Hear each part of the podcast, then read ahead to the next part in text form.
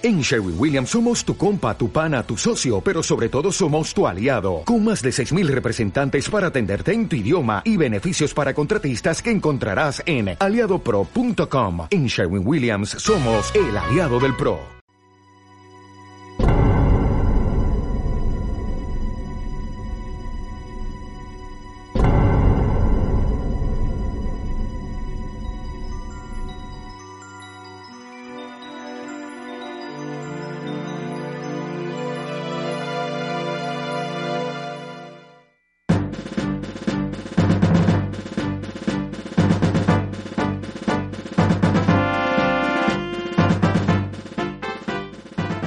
Podría haber empezado este podcast con decenas, centenares de buenas canciones extraídas de videojuegos de Nintendo.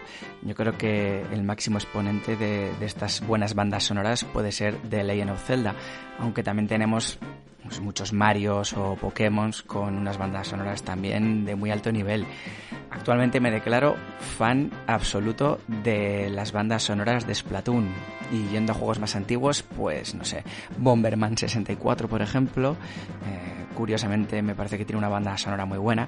Y yendo ya a la antigüedad, pues Maniac Mansion de la NES o o Kid Icarus también de, la NES. Pero bueno, he elegido el opening de Lilac Wars de Nintendo 64 porque desde que lo jugué por primera vez hace 23 años, la verdad que me cautivó. No solo el juego, sino su banda sonora también. Así que bienvenidos a todos, fans de Nintendo. Yo soy Payadia y esto que estáis escuchando es Arqueología Nintendo.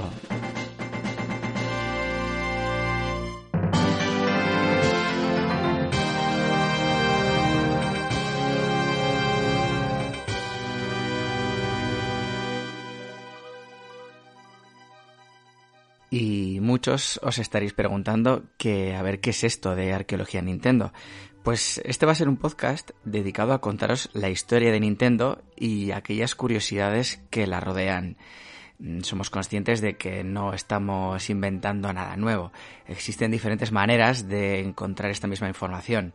Mm, ya sea por ejemplo el soporte escrito físico, eh, pues como los libros, la colección de libros de historia de Nintendo de Héroes de Papel de Floren Gorges, o el libro también llamado Historia de Nintendo de Usio Pérez de, en colección Dolmen.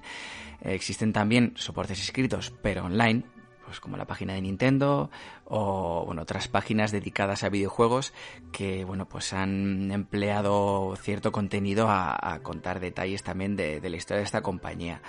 Eh, la Wikipedia también, no nos olvidemos que también al final, oye, pues es un, un soporte también para encontrar este tipo de información. Y también eh, existen pues eh, programas específicos hablando sobre esto dentro de otros podcasts sobre videojuegos más genéricos, más, más generales. Entonces, ¿qué es lo que nosotros ofrecemos aquí en, en este podcast, en Arqueología Nintendo, pues nosotros lo que vamos a hacer es contar la historia de Nintendo, pero presentada de, de una manera eh, diferente. Lo vamos a hacer en breves capítulos de unos 15-20 minutos. Igual este dura un poquito más precisamente por esta presentación que, estoy haciendo ahora. Pero bueno, pues en pequeños capítulos, pues para ir consumiendo de una manera diferente a como se ha venido haciendo en otras, en otras plataformas. La intención es eh, subir un capítulo pues cada dos, tres semanas y yo creo que con esto pues ya he hecho una introducción más que suficiente. Eh, recordad que podéis contactar con nosotros a través de nuestras redes sociales o a través de nuestro mail arqueología.nintendo.gmail.com o a través de bueno pues cualquier plataforma en la que este podcast esté alojado. Así que sin más dilación, comencemos.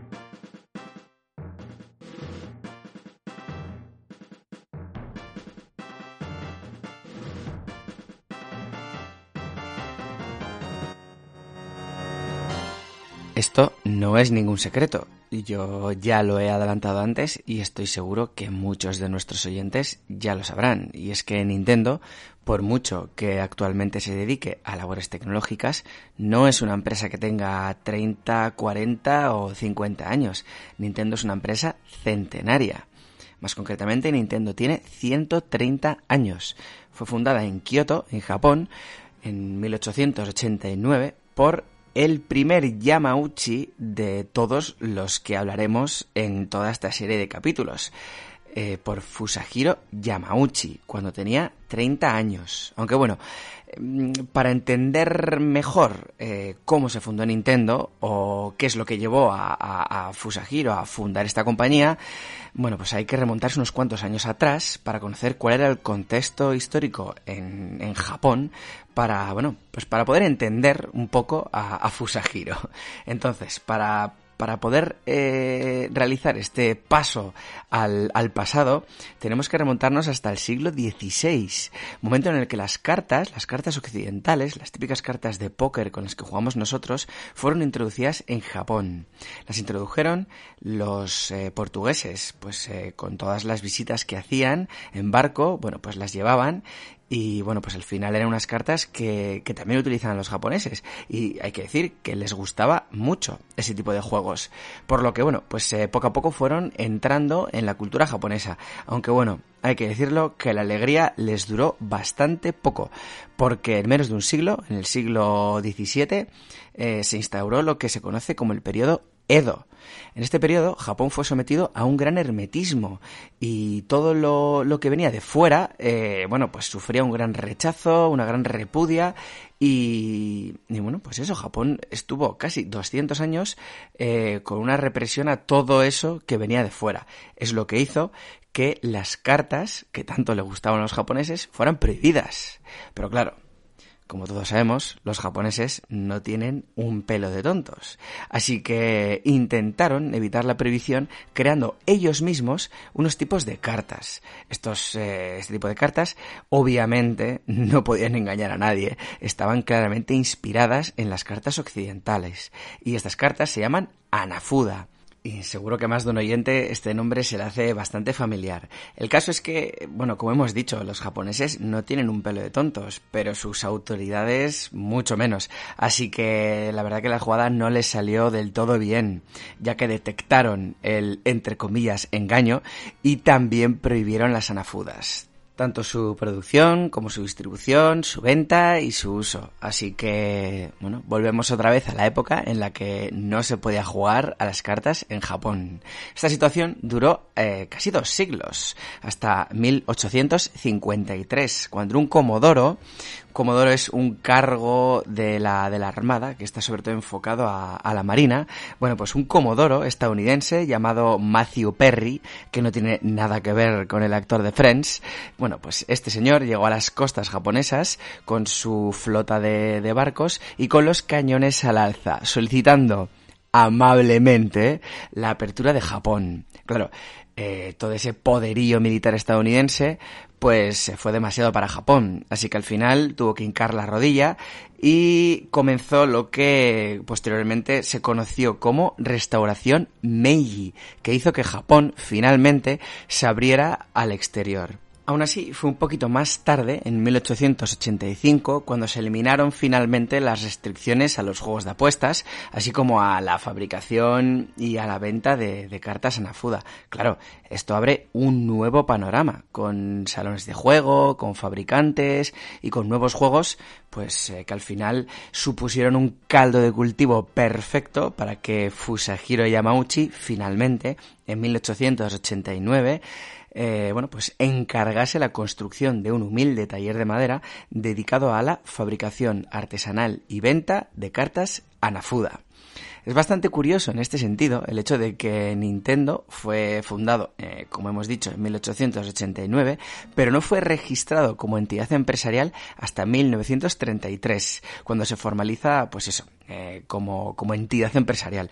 Em, esto fue pues porque en aquella época los, todos estos trámites de registros de sociedades y empresas, bueno, pues estaban mucho más desarrollados que, que antes.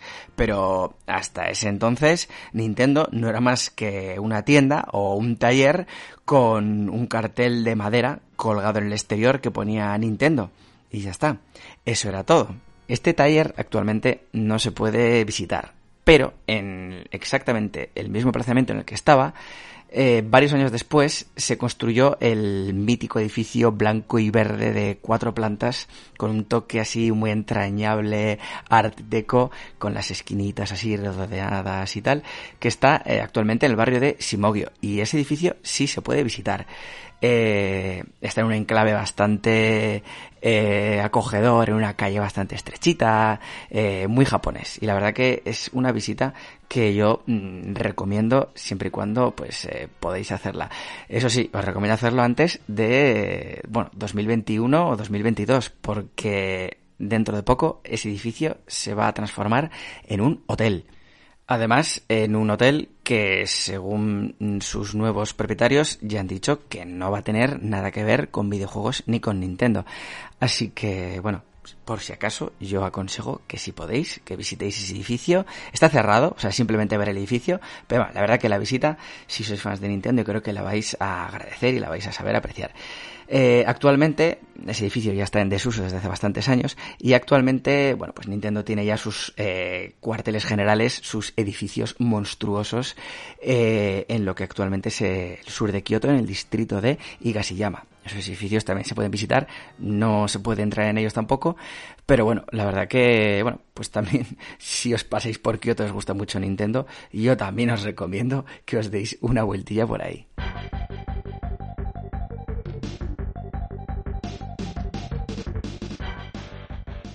Y pregunta de examen, ¿qué significa Nintendo? Pues espero que esa pregunta no se entre nunca en ningún examen, porque a día de hoy no sabemos a ciencia cierta lo que significa.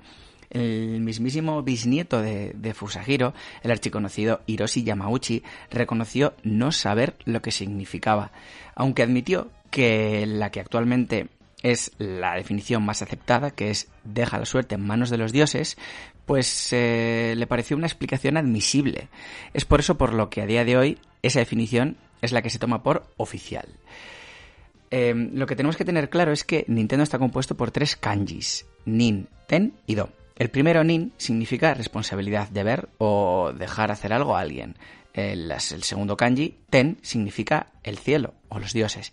Y Do significa templo, salón o santuario.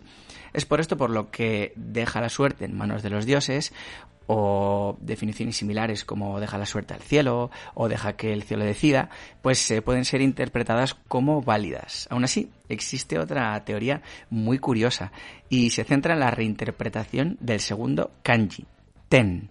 ¿Por qué? Porque existe un demonio folclórico, un personaje folclórico y legendario japonés, eh, un demonio, llamado Tengu, que se relaciona con, bueno, en aquella época, en la fundación, cuando en la época en la que se fundó Nintendo, se relacionaba mucho con todo este tema de las cartas. ¿Por qué?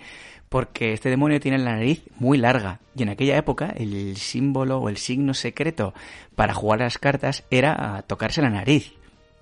Es por eso por lo que cuando se levantó la prohibición, muchas empresas de nueva fundación decidieron emplear este nombre, Tengu, dentro de los propios nombres de las empresas, como por ejemplo Oishi Tengudo, que fue una empresa que se creó en, en esa época.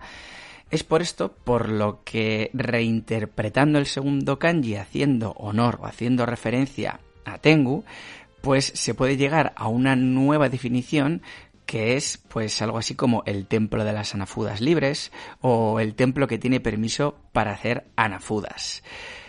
Mm, pero bueno, como he dicho, a día de hoy una teoría u otra mmm, da igual porque nunca vamos a saber a ciencia cierta cuál es el significado oficial de, bueno, más que oficial, el significado real de la palabra Nintendo.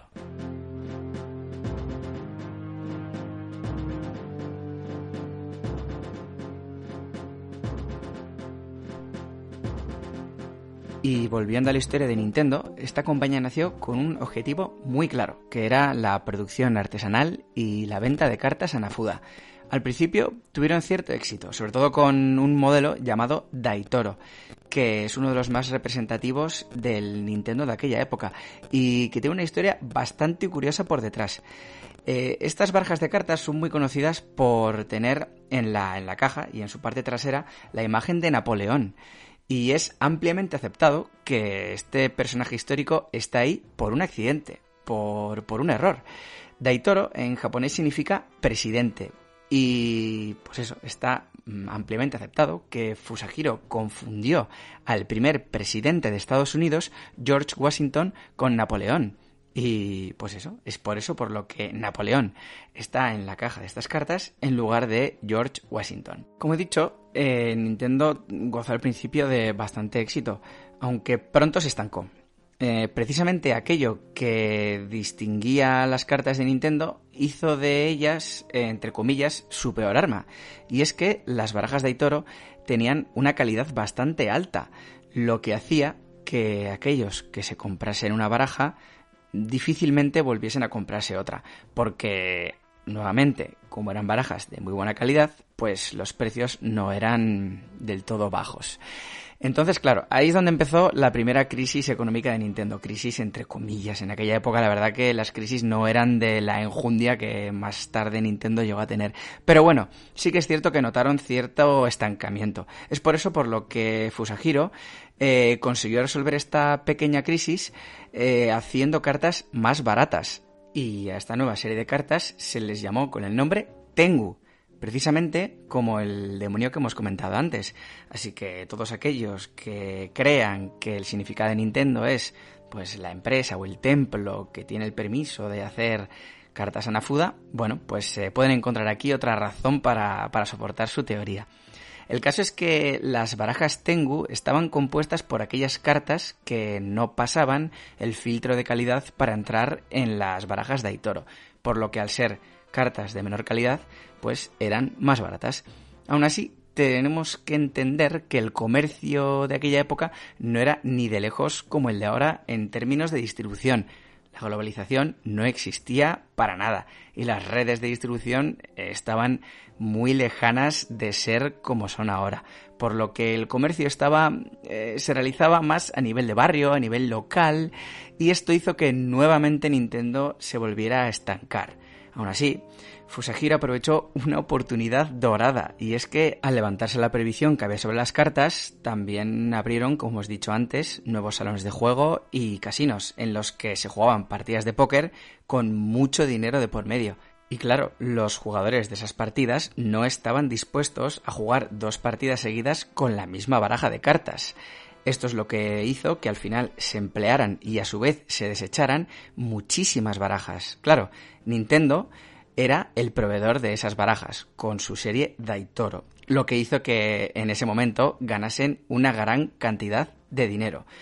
A este respecto, también hay otra curiosidad relacionada, y es que si alguna vez escucháis la leyenda de que Nintendo estaba relacionada con la Yakuza, la mafia japonesa, es precisamente en este momento histórico. En este sentido, sí que es cierto que la Yakuza controlaba muchos casinos y muchos salones de juego en los que se jugaban este tipo de partidas. Y claro, obviamente la Yakuza utilizaba las cartas de Nintendo para este tipo de partidas. Pero no sé, personalmente, de esto a pensar que Nintendo tenía una relación más estrecha o que colaborase con esta mafia, yo creo que es aventurarse demasiado.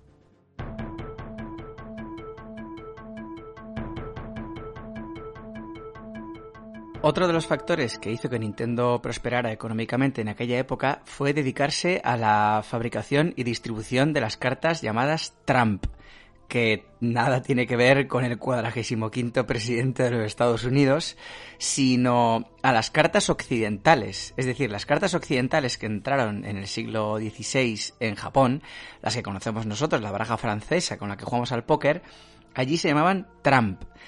Eh, o, bueno, ellos lo pronuncian Torampu. El caso es que esas cartas volvieron otra vez a introducirse en Japón y gozaban de, bastante popularidad, sobre todo en la aristocracia y en las familias acomodadas. ¿Por qué? Porque eran cartas importadas, cartas de importación. Eso hacía que su precio fuera realmente alto y que una familia media o una familia pobre no, no se las pudiera permitir. Nuevamente, Fusajiro Yamauchi vio ahí un filón y empezó a producirlas y a distribuirlas, lo que supuso que, bueno, pues que el buen ritmo económico de Nintendo se mantuviera. A este hecho ayudó la guerra que mantuvo Rusia con Japón entre los años 1904 y 1905. Japón era especialmente conocida por ser muy benevolente con los prisioneros de guerra rusos y cuando los carceleros les preguntaban a ver si deseaban algo, a ver eh, qué necesitaban que querían, los rusos les pedían que querían cartas, cartas para jugar. Claro, aquí nuevamente Nintendo volvió a tener suerte y es que como la cárcel más grande de Kioto estaba muy próxima a Nintendo, pues eso hizo que Nintendo mm, produjera esas cartas y le dio unos ingresos extra. Claro, como toda guerra, esta supuso un gran desembolso y un gran drama económico para Japón, eh, ya que el coste eh, fue muy elevado para, para el país. Esto para muchos fue un auténtico drama, pero para Nintendo fue una nueva oportunidad. ¿Por qué? Porque para hacer frente a los altos costes de la guerra, el gobierno japonés introdujo un nuevo impuesto llamado Karuta Zei. Este impuesto eh, fue aplicado a los fabricantes de todo tipo de cartas, suponiendo la quiebra absoluta de muchas empresas pequeñas. Pero no así para Nintendo, ya que era una de las pocas, por no decir la única, productora de barajas occidentales. Este hecho hizo que tuviera un colchón económico que les permitió pues sobrepasar esta crisis. Esto les sirvió, sin quererlo, para quitarse de en medio a gran parte de la competencia, lo que nuevamente supuso una ventaja económica para Nintendo. Otro factor que permitió a Nintendo prosperar económicamente fue aumentar su red de distribución. En este sentido, Fusajiro vio una nueva oportunidad para conseguir distribuir sus cartas a nivel nacional, que en aquella época era algo impensable, ya que como he dicho antes, pues no existía la globalización y los comercios y las distribuciones solían ser de ámbito bastante local. En este sentido, Fusajiro consiguió aliarse con la empresa de tabaco Nihon Senbai para distribuir eh, sus cartas a la vez que se distribuía el tabaco. Esto hizo que Nintendo por fin llegase a todos los rincones de Japón, algo que para una empresa distribuidora y productora de cartas en aquella época era algo impensable.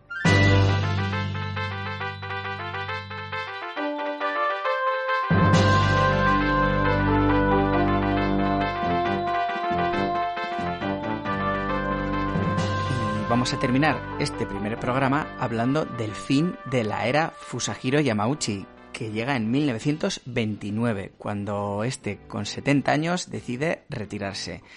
Eh, este retiro le dura hasta 1940, momento en el que fallece a la edad de 80 años, es decir, que se retiró con 70. Ahí es nada. En 1929, como hemos dicho, decide dar un paso a un lado y para eso necesita un sucesor. Y aquí tiene un gran problema, y es que en el Japón de aquella época no estaba visto que las personas que presidieran una compañía fueran mujeres. Y claro, Fusajiro no tenía ningún hijo, tenía una hija que se llamaba Tei. Así que lo que hizo fue buscar entre sus empleados a ver quién era el más adecuado para hacer las veces de director y bueno, pues con un matrimonio concertado le casó a ese empleado con Tei. Ese empleado es Sekirio Kaneda. Y lo diferente respecto a todos los matrimonios de aquella época era que en lugar de la mujer Tei Yamauchi coger el apellido de Sekirio, fue del revés. Es por esto por lo que Sekirio pasó a llamarse Sekirio Yamauchi. Y bueno, con ello empieza una nueva era en Nintendo. Una nueva era que será la que protagonice el siguiente programa de Arqueología Nintendo.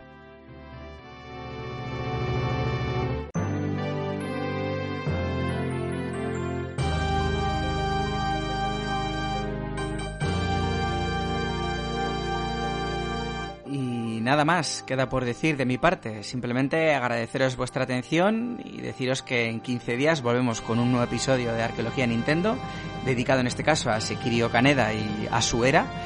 Y ya está. Cualquier comentario, sugerencia, duda, pues podéis hacernosla llegar a través del mail arqueología.nintendo.com, a través de nuestras redes sociales o a través de iBox o cualquier plataforma en la que este podcast esté subido.